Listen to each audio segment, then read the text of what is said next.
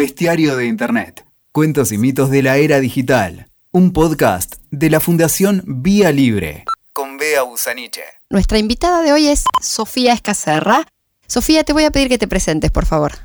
Bueno, eh, gracias por la invitación. Mi nombre es Sofía Escacerra, soy economista, trabajo en la Secretaría de Asuntos Internacionales de la Federación Argentina de Empleados de Comercio, así que sí, soy sindicalista y me dedico a investigar temas de comercio internacional, comercio de datos sobre todo y futuro del empleo ya hace bastante tiempo, en ese eslogan que tanto, tanto pega, que es el futuro del trabajo.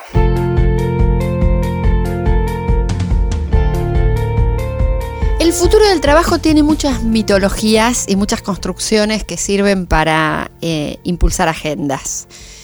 Una que nos gustaría desmitificar, una de las bestias con la que queremos eh, dialogar hoy eh, con vos, tiene que ver con esta idea de el fin del trabajo. Se dice mucho que con el impacto de las tecnologías el trabajo tal como lo conocemos va a terminar y que, bueno, los cambios van a ser radicales. ¿Qué hay de cierto en esto de que eh, las tecnologías van a traer como consecuencia el fin del trabajo?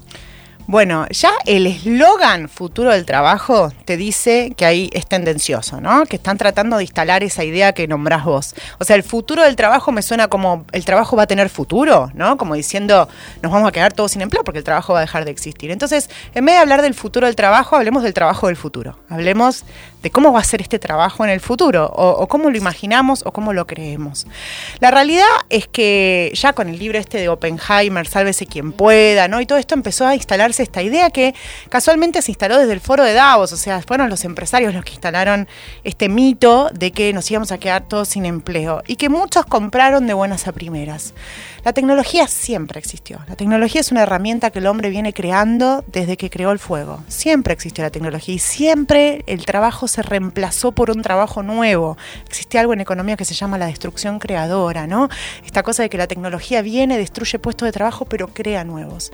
Y en ese sentido este proceso no es distinto de otros procesos de la historia, en ese sentido en particular. En otros sentidos es muy distinto. ¿Por qué? Porque es la primera vez que tenemos trabajo intelectual siendo reemplazado, o es la primera vez que tenemos una aceleración de una magnitud tan grande que hace que los cambios no lleguen a que la gente se pueda readaptar de manera fácil y encontrar otro empleo de manera sencilla porque es demasiado acelerado el cambio. Entonces ahí entra todo el debate educativo y todo el debate sobre otros temas que es cómo readaptar esa fuerza de trabajo. Pero lo cierto es que no, no nos vamos a quedar todos sin empleo. Eso es completamente falso, no existe y no se comprueba a nivel mundial.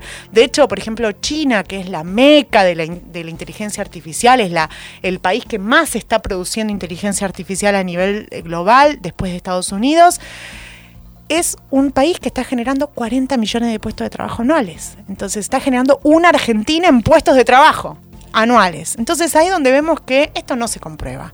Lo que sí nos tenemos que preguntar es por el trabajo del futuro. ¿Cómo va a ser ese trabajo? ¿Cómo las tecnologías están afectando estos nuevos puestos de trabajo? El primer punto es cómo nos vamos a readaptar, ¿no? Esta cosa de evolución que tiene el ser humano, cómo hacemos para readaptarnos y ahí entra el debate educativo, que es un debate que tengo entendido que este, ya abordaron en otro podcast, pero, pero que sí es importante empezar a entender qué nueva agenda eh, de educación necesitamos. Pero por otro lado también, qué nueva agenda de derechos laborales, de transformaciones en los espacios de trabajo vamos a necesitar. La tecnología, como yo decía hace un ratito, es un instrumento, una herramienta. Y como toda herramienta puede ser utilizada bien o puede ser utilizada mal. Un cuchillo lo puedo utilizar para cortar una naranja o para matar a alguien, ¿no? Y queda en mí cómo lo voy a utilizar esa herramienta, si la voy a utilizar para hacer el bien o para hacer el mal. Y, ¿y cómo hago desde el Estado para hacer que la gente quiero utilizarla para el bien y no la quiero utilizar para el mal. Bueno, la regulación es la clave. La regulación. El diseño de esa tecnología y la regulación. Si yo a mi hijo le estoy enseñando a cortar, bueno, probablemente le dé un cuchillo con, poco filo o sin punta para que no se lo clave y demás. Entonces yo lo diseño de tal manera que esa persona no se lastime. Y después, ¿qué otra cosa puedo hacer? Desde el Estado puedo hacer una reglamentación para decir, bueno, si vos matás a alguien, vas a ir preso y si cortas el churrasco no va a pasar nada, digamos. Entonces, esto es lo mismo. Con la tecnología pasa lo mismo. ¿Cómo puedo lograr que la tecnología haga lo que tiene que hacer? Primero tengo que diseñarla de manera responsable para el fin para el cual fue creada. Y segundo, tengo que tengo que regularla de tal manera que no haga aquello que no queremos que haga. antes dijiste que los trabajos como un hecho, como un elemento distintivo de esta etapa, eh, como novedoso, digamos, que los trabajos intelectuales estaban siendo reemplazados por tecnologías. Eh, ¿Podés darnos, eh, compartir algunos ejemplos? ¿En qué, ¿En qué áreas vemos un diferencial? Porque uno puede imaginar el reemplazo por tecnologías en, por ejemplo, trabajos de alto riesgo, que sea un robot el que ingrese a una casa en llamas o que desmantele un explosivo o que entre a una mina eh, altamente contaminante y dañina para un ser humano. Y entonces en ese tipo de reemplazos eh, es eh, interesante ver que, bueno, va a entrar un robot, si explota se rompe, no muere una persona. Ese tipo de reemplazos de tareas mecánicas o eh, reemplazos en las líneas de montaje, que esto lo vemos desde hace décadas, desde ya desde tiempos modernos vemos a, a, Chaplin replicando ese tipo de cosas que son replicables fácilmente, una tecnología las puede reemplazar con facilidad y ahí hay eh, claramente reemplazos de eh, fuerza de trabajo. Pero cuando uno piensa en la tarea intelectual, que quizás erróneamente hemos pensado que era la más difícil de reemplazar, o incluso la tarea creativa, eh, vemos que ahí también está entrando la tecnología. ¿En qué formato? ¿Cómo es que esto sucede? ¿Y qué, ¿Cuáles son los trabajos que, de este campo de lo intelectual que están siendo reemplazados más rápidamente? Bueno, eh, se ve, por ejemplo, una cosa que nos llama mucho la atención, los servicios de traducción, por ejemplo, cada vez están más automatizados. Eso es un trabajo que era altamente calificado hasta, hace poco y hoy lo sigue siendo. Un intérprete, un traductor, es un trabajo altamente calificado. Y sin embargo, hoy las traducciones que hace Google Translate son bastante, bastante correctas, digamos, por no decir casi perfectas. Este, uno pone un texto en español, pide que se lo traduzca al inglés y prácticamente tiene que hacer dos correcciones y el texto está bastante bien traducido. Ese es un ejemplo claro de un trabajo intelectual que en el futuro yo no sé si va a seguir existiendo como tal. Probablemente los intérpretes eh, sigan existiendo, pero digamos es un trabajo que va a tender a ir desapareciendo, entre comillas. O, por ejemplo, este, tenemos eh, sistemas de, de reconocimiento de imágenes donde te pueden llegar a detectar un tumor a través de inteligencia artificial. Obviamente el médico no va a ser reemplazado, pero ese es un trabajo intelectual que antes hacía un especialista y que hoy lo puede hacer una máquina de inteligencia artificial. Con esto no estoy diciendo que el médico va a desaparecer, ni mucho menos, pero que sí que e, ese trabajo en particular, que era un trabajo altamente calificado, bueno, hoy por hoy lo puede hacer una máquina. Obviamente después necesita el aval de un médico y necesita que el médico certifique y haga estudios posteriores y te diga cuál es el tratamiento a seguir. Pero es un caso donde había una tarea en particular que fue reemplazada o que está siendo reemplazada por una máquina de inteligencia artificial. Y así hay varios ejemplos que ahora no se me ocurren, pero que, uno puede empezar a ver que sí, efectivamente, hay trabajos que eran considerados altamente calificados, que eran solamente reservados para profesionales y que hoy por hoy, bueno, yo no sé si van a desaparecer esos puestos porque te digo, por ejemplo, vos seguís necesitando un aval médico, seguís necesitando que un médico certifique que esa mancha que está en la tomografía es efectivamente un tumor o lo que sea, pero sí es cierto que era una tarea específica que eh, una máquina está ayudando a hacer que el proceso sea más rápido, más fácil o le está dando una segunda opinión al profesional. Y esto lo vemos en otras, en otras eh, carreras también, y esto sí es algo inédito en la historia de la humanidad. La historia de la humanidad estaba muy acostumbrada a reemplazar tareas mecánicas, no tareas intelectuales. Y hoy por hoy la inteligencia artificial y los datos están permitiendo reemplazar tareas este, tareas intelectuales.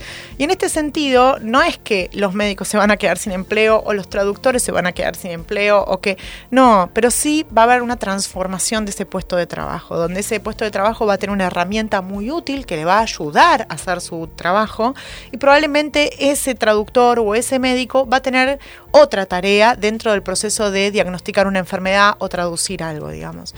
Entonces, este, me parece interesante desde ese punto de vista, desde entender cómo se van transformando esos puestos y cómo hacer para que esas personas se reinserten en su mismo trabajo y sea útil todo el conocimiento y todo el bagaje intelectual que tienen y la, la, inteligencia artificial sirva como un instrumento que ayude a, diseñar, a, llevar adelante su tarea. Que no sea un reemplazo, sino que sea un instrumento más para que cada vez su tarea sea más exacta, más productiva, pueda ser más rápida, ese médico pueda atender más pacientes, esa traductora pueda hacer más textos, pueda certificar más textos, pueda... Entonces me parece que es interesante e importante entender que las máquinas no son el enemigo, nunca lo fueron. Ese es el importante entender, que nunca lo fueron. En tu libro que recomendamos descargar, que está libre en internet para quien no quiera leer, que es cuando el jefe se tomó el buque, eh, vos hablas con mucha claridad de del reemplazo de, la de ciertas áreas de gestión del trabajo. Eh, ¿Qué pasa cuando el algoritmo es el jefe y, el trabajador eh, pasa a ser un engranaje más en una cadena de precarización, si se quiere? Porque una de las cosas que vemos acá, recién hablabas de la, profesionalización y demás, pero lo que vemos como una realidad ya efectiva es una precarización fuerte de las relaciones laborales, una cantidad de personas dependiendo de un trabajo de plataformas, eh, de plataformas que además invierten muy poco, son lo que algunos académicos llaman las plataformas austeras, es decir, tenés una plataforma que lo único que hace es eh, contactar proveedores, eh, gente que necesita algo con un proveedor de esa necesidad, ya sea un viaje en auto, ya sea un servicio de delivery. Em, pero lo que vemos ahí claramente es una tendencia hacia una precarización del trabajo. ¿Cómo, cómo funciona en, este, en esta quizás idea de un futuro prometedor de mayor productividad, como el que describiste recién, cuando tenés tecnologías que contribuyen al trabajo del médico o que contribuyen a, mejorar notablemente la productividad de sectores altamente calificados, pero a la vez vemos esa contracara de eh, mayores precarizaciones y mayores dificultades para la organización de los trabajadores en ese sentido. ¿Cómo, eh, cómo opera? Y, te pongo otra cosa sobre la mesa.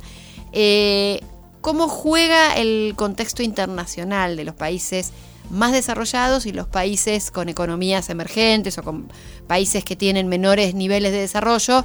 Eh, ¿Va a haber una nueva distribución del trabajo con, eh, mediado por estas tecnologías? Qué pregunta. Bueno, eh, te la compliqué.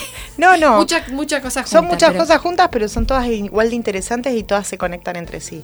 Yo creo que, como te decía eh, al principio, la tecnología es una herramienta y cómo la diseño y cómo la utilizo tiene que ver con eh, lo que queremos hacer de ella.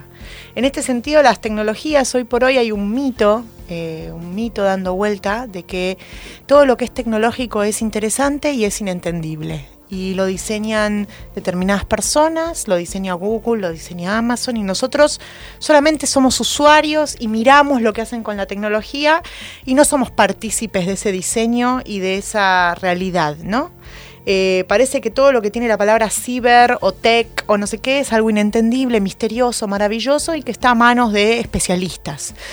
La realidad es que la tecnología dado que los movimientos sociales no se han hecho cargo de ese debate y no lo han tomado como bandera sobre el desarrollo tecnológico, no lo han politizado el desarrollo tecnológico, porque esto es una realidad, en muchos países no se ha politizado el desarrollo tecnológico aún, necesitamos un debate social y político en torno a cómo lo vamos a diseñar y cómo lo vamos a utilizar, este desarrollo tecnológico ha sido cooptado por quienes, por las grandes empresas que no está mal, digo, o sea, ellos son las que lo han diseñado y, en gran medida, porque digamos las cosas, ¿no? O sea, el Estado también ha estado a la cabeza, por ejemplo, el GPS es un diseño estatal y demás, pero, pero digamos, las empresas han tomado eso, se lo han apropiado y lo han utilizado en su favor, digamos, claramente, como haría cualquiera.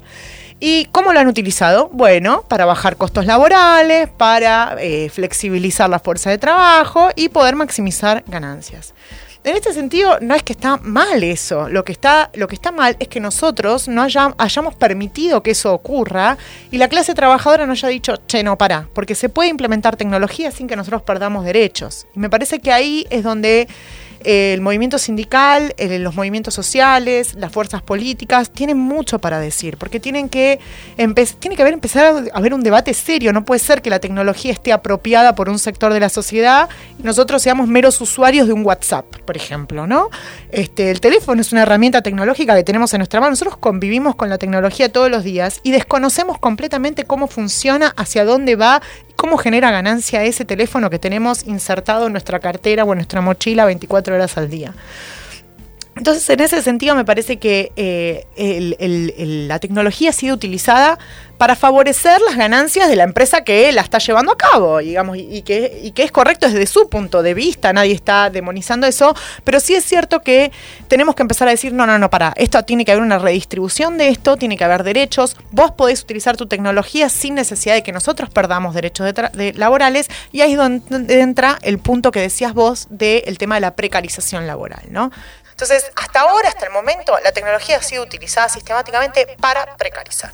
Esto es así, este, eh, lo hemos visto en cantidad de veces, ¿no? Por ejemplo, yo siempre digo que cuando yo era chiquita, tenía 17 años, empecé con mi primer trabajo, yo trabajaba en una casa de comidas rápidas muy famosa y este y claro, a mí los domingos a la tarde me pegaban el, papelito donde me decían mis horarios de toda la semana y yo ya sabía en la semana qué días iba a trabajar, en qué horarios y demás, el domingo siguiente lo mismo y demás.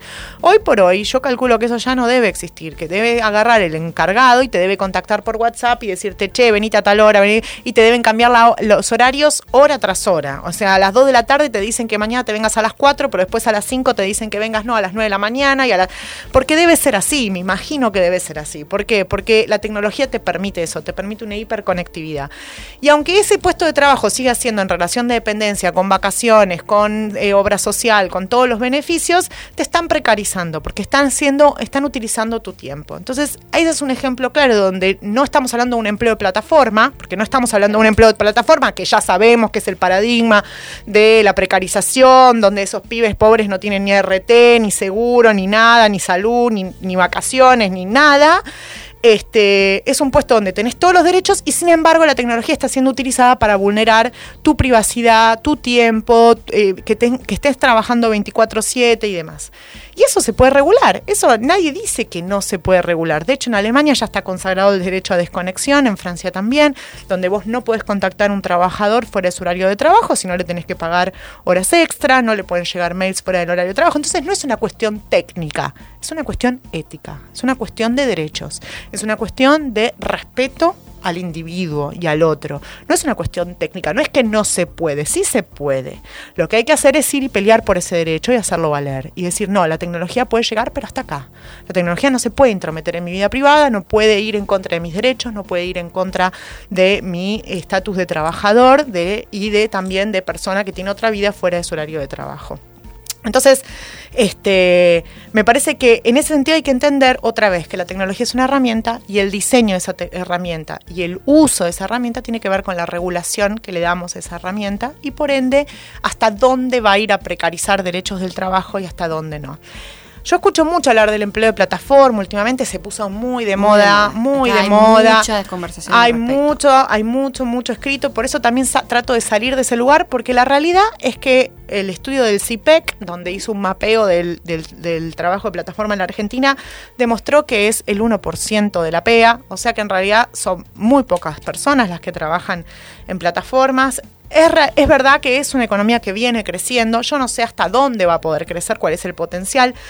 Y de hecho, en el mundo ya hay mucha jurisprudencia en torno a cómo regularla, a que los trabajadores son trabajadores igual y merecen los mismos derechos. Entonces, yo creo que es un debate que tarde o temprano se va a ganar. De hecho, en California, que es, si se quiere, la cuna de todas estas empresas o de buena parte de las empresas que conocemos, que, que forman parte de este ecosistema de nuevas empresas de servicios, eh, es donde más fuertemente ha regulado el asunto. Ya hay una ley vigente en California sobre la relación laboral de los empleados de plataforma. ¿Qué tan lejos estamos de una regulación así en Argentina o en América Latina? Bueno, en Argentina ya se presentó un proyecto de ley, lo presentó el senador Daniel Lovera, que es el que preside la Comisión Laboral del Senado. Es un proyecto de ley que, que, se presentó hace ya un tiempo, pero, pero no, no tiene todavía eh, fuerza como para ser debatido y demás. Este, y sé que en este momento hay conversaciones con el ministro de Trabajo para ver qué marco legal se le va a dar y cómo se lo va a regular. Yo creo que es un debate que tarde o temprano se va a ganar, no tengo ninguna duda. Ya en Argentina el movimiento sindical se está haciendo, está empezando a tomar las armas este, en estas cuestiones. De hecho, tanto en Rosario como en Mar del Plata, el Sindicato de Empleados de Comercio ha sindicalizado a los trabajadores y está yendo a por más, está yendo a sindicalizar a aquellos que no están en relación de dependencia y demás. Acá en la Ciudad de Buenos Aires tenemos bueno el caso de ASIM y después este, la Asociación de Personal de Plataformas, que son todas experiencias sindicales muy interesantes que no me, no me considero este, la persona idónea para analizarlas porque no soy abogada y no, no entiendo tanto de derecho eh, laboral en Argentina, pero sí es cierto que este, yo creo que es un debate que tarde o temprano en, en la República Argentina al menos se va a terminar ganando. Se va a terminar ganando porque porque tenemos una tradición sindical, tenemos una tradición de derechos, hay, eh, eh, eh, es cuestión de esperar que llegue un gobierno que tenga la voluntad de hacerlo este, y se va a hacer, digamos. Entonces, en ese sentido no, no me preocupa tanto eh, cómo regular al empleo de plataformas, que me parece que es un debate que, tarde o temprano se va a ganar, pero sí empezar a ver los otros mecanismos por los cuales la tecnología está afectando los puestos de trabajo y que nadie se está ocupando, como esto que yo decía del derecho a desconexión o la protección de los datos de los trabajadores, que es el otro gran tema. Sí, ahí te iba, eh, mi siguiente pregunta iba en ese, en ese sentido. Eh, hay dos o tres muletillas de, internet que dicen hay una que, que, un clásico, que es que si un servicio es gratuito es porque vos sos el producto. Eh, y la otra, que la impuso, si se quiere, la revista The Economist cuando titula que los datos son el petróleo del siglo XXI. ¿Qué hay de cierto y qué hay de mito en esas dos construcciones? Bueno, es muy interesante esas dos preguntas que me acabas de hacer. Este. Eh, voy a empezar por la segunda. Eh, Vos sabés que como economista uno le gusta, le gusta pensar las cosas en términos de, producto, de oferta y demanda, de, cómo entender la demanda de, un determinado bien y determinado insumo en la economía. Y yo creo que los datos eh, imponen un desafío a la ciencia económica porque es un nuevo tipo de insumo a la economía. Vos cuando estudias economía te enseñan que los insumos básicos de la economía son el trabajo, el capital este, y la tierra, ¿no? Como que son los tres insumos básicos y después dentro de este y después tenés los bienes y servicios intermedios y los tenés como divididos entre si son más elásticos, menos elásticos y qué tipo de servicios y bienes tenés para tener insumos intermedios en la economía. Y creo que los datos es un nuevo insumo intermedio que no, no responde a ningún tipo de análisis este, de todos los que la ciencia económica estaba acostumbrada a hacer. Cuando The Economist titula que es el nuevo, el nuevo petróleo, ¿no? Eh, haciendo como, como diciendo, bueno, es el nuevo, es el nuevo insumo que está moviendo la economía eh, que estamos extrayendo a mansalva y que eh, es el que genera mayor cantidad de ganancias hoy por hoy, ¿no? Entonces lo comparan con el petróleo en ese sentido. Los latinoamericanos, los que estamos en esta, en este yeite, en esta vaina, nos gusta compararlo con el oro, ¿no? Diciendo que es el nuevo oro de Potosí, porque es esta, este insumo que están extrayendo a mansalva de América Latina sin dejarnos nada a cambio, ¿no? Como haciendo referencia o evocando a ese momento donde teníamos oro en la economía y este, venían los españoles y se lo llevaban este, de América Latina, teniendo el mercantilismo en Europa. Ahora bien, los datos, si tenemos que ser crudos y analizarlos, no entran en ninguna de las dos categorías. Porque esos son bienes finitos. Porque son bienes finitos. se acaban, el oro se acaba, el petróleo, de hecho la cuestión del límite físico del petróleo también es un tema, mientras que los datos son... Sí, y tienen una característica más no solamente son infinitos, como también pueden ser otros recursos, que si bien no son infinitos, prácticamente lo son, como por ejemplo el aire, no sé, ¿entendés? o sea, hay otros recursos que también podríamos decir son relativamente infinitos. De, bien público. O la soja, ponele, que es un recurso que, bueno, puedo seguir plantando, digamos, si bien no es infinito, porque si la tierra se degrada y qué sé yo, no puedo tener soja, pero la realidad es que es un recurso que no es escaso. Ahora bien, eh, los datos tienen una característica muy particular, que es que se pueden copiar. Entonces, si el oro lo tenés vos, Bea, yo no lo puedo tener. Claro, tiene El tema de que vos tengas la propiedad del oro significa que yo no puedo tener oro. O lo tenés vos o lo tengo yo, pero no podemos compartir. O es tuyo o es mío. Pero los datos no es así. Los datos, si son tuyos, también pueden ser míos. Claro, tienen la característica del bien público. Porque yo lo puedo copiar, lo puedo copiar. Entonces, como lo puedo copiar, digamos, este, a un costo relativamente bajo y es un costo marginalmente cada vez más bajo, o sea, a medida que yo más copio, más bajo es el costo, ¿no? Porque tengo un servidor, invierto en el servidor y después cuanta más cantidad de datos pongo, más marginal es el costo de ese servidor. Y además los precios de las tecnologías necesarias para esa replicación son eh, eh, han bajado notablemente, digamos, y van bajando sistemáticamente. Exactamente, exactamente. Entonces, ¿qué es lo que pasa? Como ocurre ese fenómeno, ha ocurrido algo muy, y acá volvemos a vincular en la pregunta que me hiciste respecto del ámbito internacional, que me la salté y no te la respondí. Eh, a la Organización Mundial de Comercio. ¿Qué es lo que está pasando en la Organización Mundial de Comercio? La Organización Mundial de Comercio, ustedes saben que son los que fijan las normas del comercio internacional, y lo que han dicho es, bueno, como es el único organismo que hace normativa vinculante, ustedes saben que a nivel internacional el único, único organismo que hace reglamentación vinculante con un tribunal donde podés obligar a los estados a cambiar su normativa nacional si no te viene bien, es la OMC. Digamos, no hay otro organismo internacional. Eh, todos los demás son declarativos, son voluntades, pero no hay ninguno que sea vinculante y que diga, no, señores, ustedes tienen que hacer esto. Entonces llevaron el debate de los datos diciendo que en realidad es comercio electrónico. Entonces uno entiende comercio electrónico y cree que es comprar y vender por internet y no, los tipos están hablando de comercio de datos, están hablando de la economía digital, están hablando de cómo los datos viajan de un servidor en Argentina o de un productor de datos como somos nosotros cada vez que mandamos un WhatsApp desde Argentina a un servidor en Denver, por ejemplo.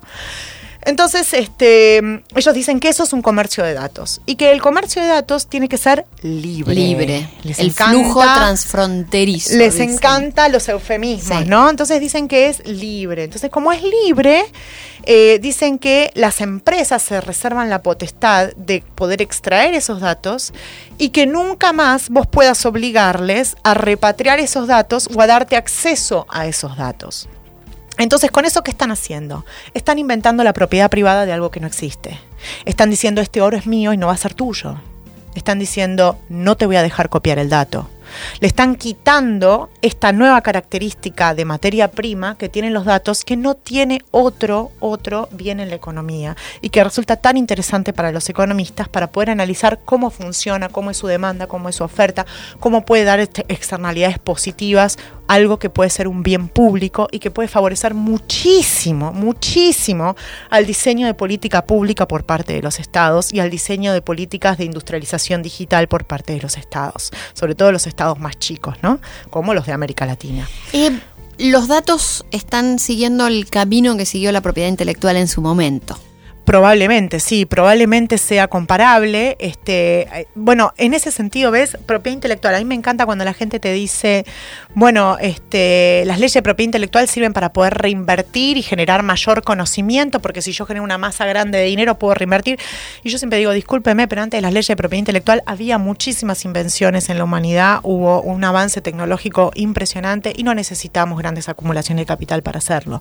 Entonces, es falso que necesitas leyes de propiedad intelectual para que haya avance tecnológico. Bueno, este, en esto es igual, te están diciendo, no, nosotros necesitamos una enorme cantidad de datos que sean propiedad nuestra para que nosotros podamos desarrollar un motor de búsqueda muy superior al de Google y podamos hacer esto y podamos hacer aquello y mejores servicios digitales y... Discúlpenme, señores, pero si ustedes tienen el dato y nosotros también tenemos el dato, ¿qué, ¿qué te prohíbe a vos de poder seguir generando eso? No, porque no voy a tener tanta ganancia extraordinaria. Pero si la ganancia extraordinaria se la reparten entre los CEOs, no va a reinversión social. Y, y aunque fuera reinversión, Igual la mayor cantidad de inversión en tecnología la han hecho los estados a lo largo de la historia. La historia del iPhone, por ejemplo, es muy particular. Mariana Matsukato la cuenta en su libro, este, en sus investigaciones, donde dice el GPS es un invento estatal, el touchscreen, la pantalla eh, que se toca, la pantalla táctil. táctil, es un invento estatal. Entonces, ¿de qué me están hablando? O sea, lo único que hizo, eh, bueno, no es lo único, no vamos a desmerecer, pero lo que hizo Apple fue poner todos esos inventos juntos. Sí, en la, en la dupla innovación y desarrollo, lo que hizo Apple fue el desarrollo más de marketing y de diseño y de puesta en el mercado y la, visión de un producto que se digamos que genera una necesidad y que genera un cliente, que genera, pero es más marketing que innovación. Cuando uno mira el, trabajo de Matsukato ve que claramente todas las, eh, características que hicieron distintivo el iPhone fueron desarrollos estatales de distintas agencias Y lo que hay que empezar a mirar ahí también son las formas de apropiación de esas innovaciones que hace el Estado cuando las hace. Que ahí, bueno, me parece que hay un debate grande de política pública, sobre todo para América Latina, no solo pensando en Argentina, pero sí en América Latina como eh, un, todo, eh, aunque es difícil ponerlo bajo una misma eh, idea, pero sí pensando estratégicamente desde la región qué hacer con los datos, qué pasa con los datos, qué se firma en la OMC a partir de los datos. Vos eh, seguís todo lo de la OMC, lo trajiste, era una de las cosas que planeaba traer eh, a, la, conversación, es que se está cocinando en la OMC. Ahí este, se está eh, convalidando y consolidando como para dejarlo instalado y que no haya discusiones a futuro, este nuevo extractivismo, como pasó, insisto, con la propiedad intelectual. Creo que los que yo vengo del palo de la propiedad intelectual, yo vengo del, del, campo de la, de la cuestión de propiedad intelectual como mi fuerte. Eh, y lo que veo y que me tiene espantada es que veo repetir la historia. Y como si los países eh, eh, en desarrollo no hubiéramos aprendido la lección. Eh, totalmente, pero ¿sabes también qué pasa? Mira, yo, yo tengo la buena, entre, eh, eh, viste, mala suerte, podemos decir, de tener que ir a la OMC todos los años. Y lo que veo ahí es que hay mucha presión a los estados más pobres que generalmente no tienen un equipo de negociadores en la OMC, sino tienen una persona con suerte, sino dos, este, que apenas saben de algunos temas y que muchos otros temas se les escapan porque se ocupan de toda la agenda de Ginebra y, tienen una presión enorme diciéndoles, no, pero esto es la economía digital, ustedes se tienen que meter porque esto les va a dar ganancia, porque entonces las empresas van a poder invertir en economía digital y no sé qué. Y le dice, sí, pero yo estoy preocupada por las subvenciones a mi agro, las subvenciones a la pesca, hay, temas que yo todavía no resolví, yo todavía no pude darle agua potable a mi población, yo no todavía no pude hacer esto, y ustedes me están pidiendo que firme la economía digital. Bueno, no importa, firma acá y, viste, y, y bueno, y al final terminan dando concesiones en temas de economía digital Primero porque no entienden la agenda, segundo porque les urge resolver otros problemas antes, entonces es bueno, está bien, te lo doy, pero a cambio dame esto poquito que te puedo pedir. Transacciones em, eh, políticas. Sí, y después también, bueno, por la cooptación por parte de las empresas en los estados, como ha pasado en América Latina en los últimos años. Este, entonces vemos, vemos un problema grave en ese sentido, un problema político grave en, en la OMC donde finalmente los estados terminan firmando, en este caso todavía no se ha firmado el acuerdo de comercio electrónico, esto hay que decirlo, pero por ejemplo en la última ministerial, el de Buenos Aires, hace dos años atrás, acá en la ciudad de Buenos Aires, este, fue Susana Malcorra la que dice, la, que impulsa la agenda de comercio electrónico, diciendo somos los amigos del comercio electrónico para el desarrollo y queremos que se firme esta agenda, cuando es contrario a los intereses de la República Argentina, diciendo, bueno, está bien que vengan eh, los países más desarrollados y las sus empresas tecnológicas a quitarnos los datos sin darnos nada a cambio. Eso es lo que estaban diciendo. Pasa que disfrazado por la agenda de comercio electrónico y el mundo digital y la inserción internacional y un montón de palabras que suenan hermosas, pero en definitiva lo que están diciendo es, sí, vengan españoles a llevarse el oro de Potosí sin problema, digamos. Eso es lo que están diciendo. Eh, y no nos permitan a nosotros diseñar una política de ciencia y técnica, por ejemplo, o una política de industrialización digital, que es lo que queremos. Em, entonces, este, y eso lo veo mucho en la OMC, ocurre muchísimo. Y hay resistencia de algunos países, sobre todo los países africanos. La verdad es que sí, es impresionante me llena de orgullo. Es impresionante como África ha logrado. Me llena de orgullo la región. la verdad que me saco el sombrero, sobre todo Sudáfrica. Sudáfrica es un bastión de resistencia impresionante. Este, la negociadora encima es una mujer negra. Yo digo, hay que ser mujer negra, estar ahí y plantarse frente a Estados Unidos y decir, no, señores, esto no se firma. Hay hay que tener este, los ovarios para hacer eso.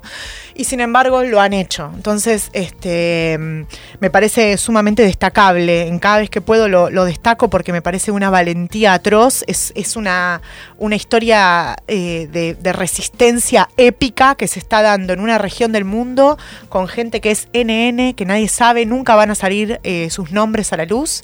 Y sin embargo son los que están siendo los responsables de que hoy por hoy los eh, latinoamericanos podamos seguir soñando con tener industrialización digital, ¿no? Este, los africanos.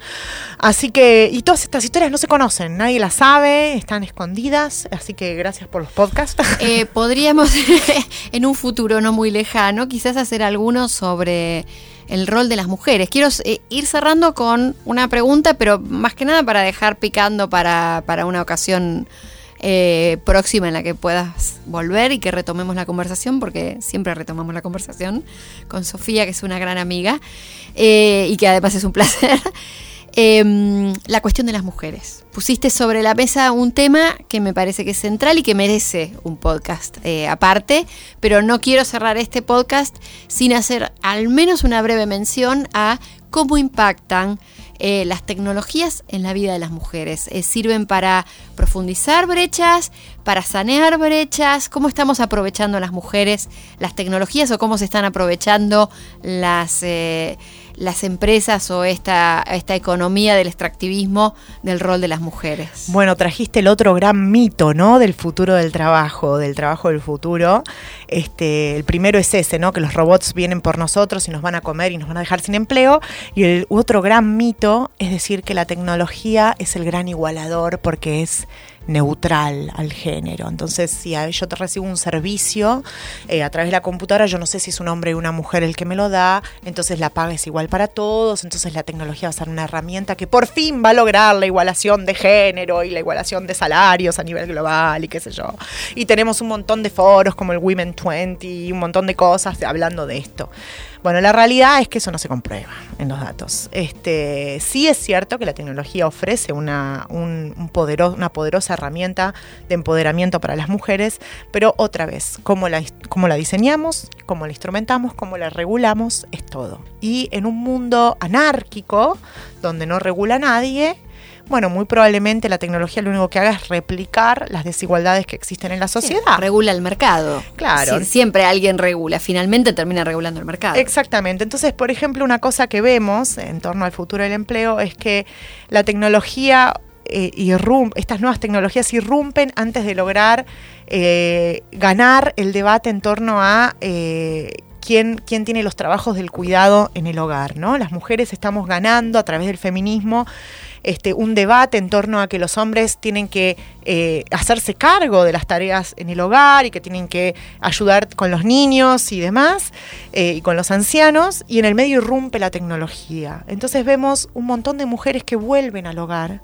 que optan por trabajos remotos, que optan por precarizar su empleo este, con tal de poderse quedar en la casa atendiendo a los niños y a los ancianos, y el hombre es el que sale a trabajar en una gran empresa. Entonces, este, este es un fenómeno que lo vemos en la clase media a lo largo y a lo ancho. Vemos mujeres educadoras virtuales, vemos que tienen este, servicios de turismo a través de internet, venta de ropa, optan por home office. Entonces, esta mujer que ya que opta por un empleo más precario, que no está sindicalizada, o que es más difícil construir un sujeto político de esa mujer, porque esa mujer está todo el día en la casa, se alimenta de las noticias que ve en la televisión, se alimenta de lo que le da su feed en su red social.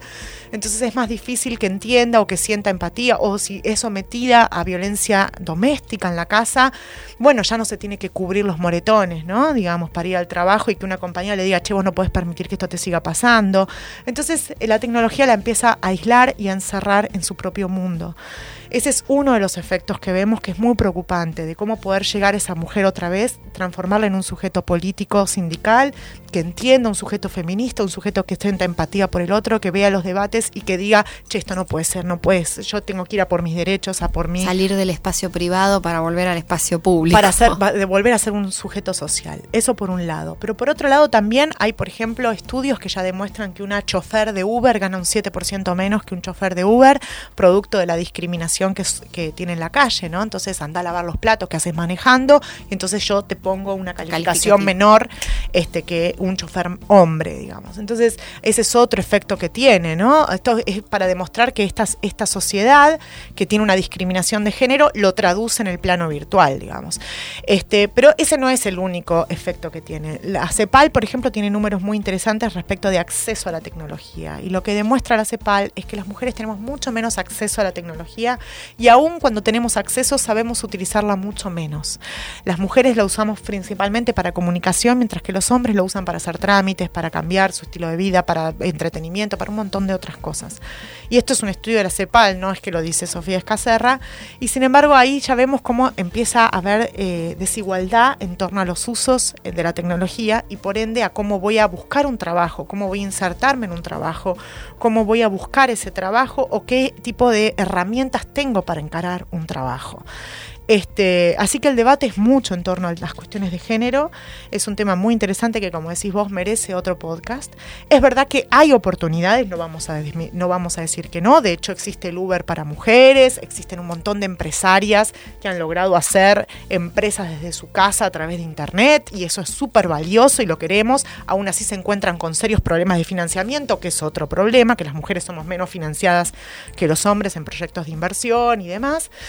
Pero es cierto que es una gran herramienta y hay que saber utilizarla y está buenísimo que existan un montón de programas para incentivar a las mujeres en tecnología, pero sí es cierto que eso no, es, no alcanza, no es suficiente y no es verdad decir que como es neutral, solamente dejemos que la tecnología haga lo que tiene que hacer, que nos va a igualar a todos. Esto no es cierto. Hay que ser proactivos. Otro mito deconstruido en nuestro podcast, El Bestiario de Internet. Eh, te agradecemos, Sofía, y te comprometemos para seguir esta conversación sobre todo la cuestión del feminismo y la cuestión de las mujeres y las cuestiones de género para una próxima edición. Muchas gracias. Bueno, gracias a ustedes por la invitación y un placer siempre dialogar estos temas con la Fundación Vía Libre.